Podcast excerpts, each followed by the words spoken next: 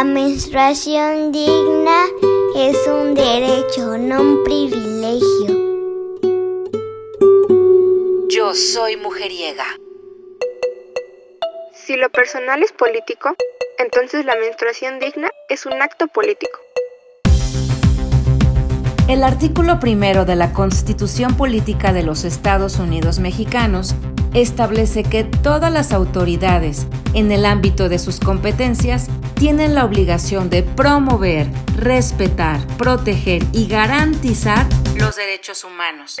Para la Comisión Nacional de Derechos Humanos, al hablar de la menstruación como un derecho de las niñas, adolescentes, mujeres y personas menstruantes, permite identificar las discriminaciones y desigualdades que les han impactado de manera negativa.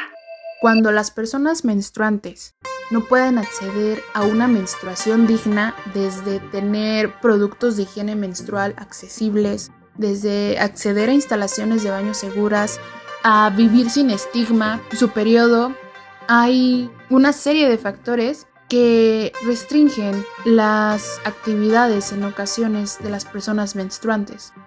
Por ejemplo, ¿cuántas niñas no han preferido quedarse en casa cuando están en sus días? O evitan ponerse cierta ropa, participar en ciertos deportes.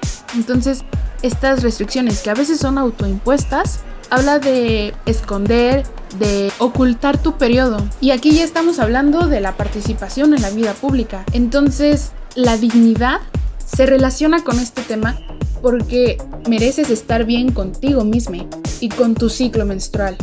Mereces no avergonzarte de él y entenderlo, quitando esta percepción de que es vergonzoso o sucio. Entonces sí, la menstruación se relaciona con la dignidad y es importante buscar la forma de vivirla sin tanto mito y carga social.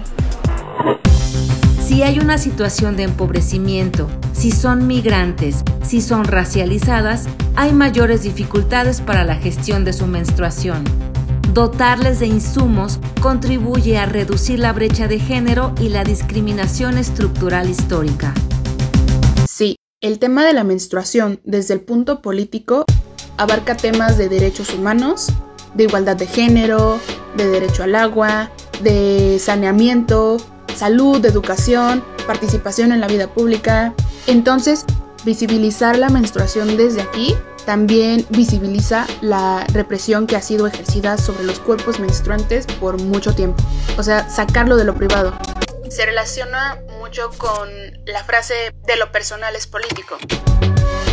Dejar de guardar silencio acerca de este tema, comenzar a nombrarla, comenzar a informarnos y a romper estos mitos que la rodean, abre paso a poner el tema sobre la mesa y lo lleva a acciones como la propuesta que tiene el colectivo de menstruación digna, que busca la tasa cero a productos de gestión menstrual. Eh, a finales de octubre, el Senado mexicano aprobó esta iniciativa y pues justo es para que se tenga acceso a los productos de higiene menstrual con mayor facilidad. Esto ya lo convierte en un acto ligado a la política y al género, buscando vivirlo con más libertad. Y es importante precisamente porque se vive desde diferentes realidades. Por ejemplo, hay veces que en las cárceles se priva de suministros para la menstruación o de atención médica, o hay personas que quedan más vulnerables a la pobreza del periodo o a la discriminación. Para la Comisión Nacional de Derechos Humanos, garantizar el acceso y abasto de los insumos como toallas, compresas, copa menstrual, conocimiento de medidas de higiene, agua, inodoros, lavamanos, depósitos y gestión de los residuos contribuye a revertir la desigualdad histórica en la que viven las niñas, adolescentes, mujeres y personas menstruantes. ¿Qué es la gestión menstrual? La gestión menstrual se refiere al gasto por comprar productos de higiene menstrual. Por ejemplo, las toallas sanitarias, los tampones, la copa menstrual. Actualmente ya existe la ropa interior absorbente, todos estos productos varían en precio, en marca, en tipo. Entonces contempla este gasto que generalmente sale del ingreso familiar. De no cubrirse, se suelen buscar otras formas para gestionar que en ocasiones no son muy seguras para las personas menstruantes. Además, contempla la cantidad de productos que ocupas al mes y varía dependiendo tus necesidades. Es un gasto que inevitablemente se hace cada vez que tienes tu periodo. Por eso es importante tenerlo en cuenta a nivel político y social.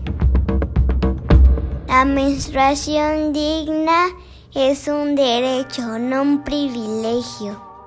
Todo lo aprendido se puede desaprender y la manera en la que vivimos la menstruación también. Yo soy mujeriega. Mujeriega, la voz de las voces feministas.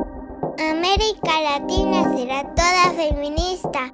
Búscanos en Instagram. Yo soy mujeriega.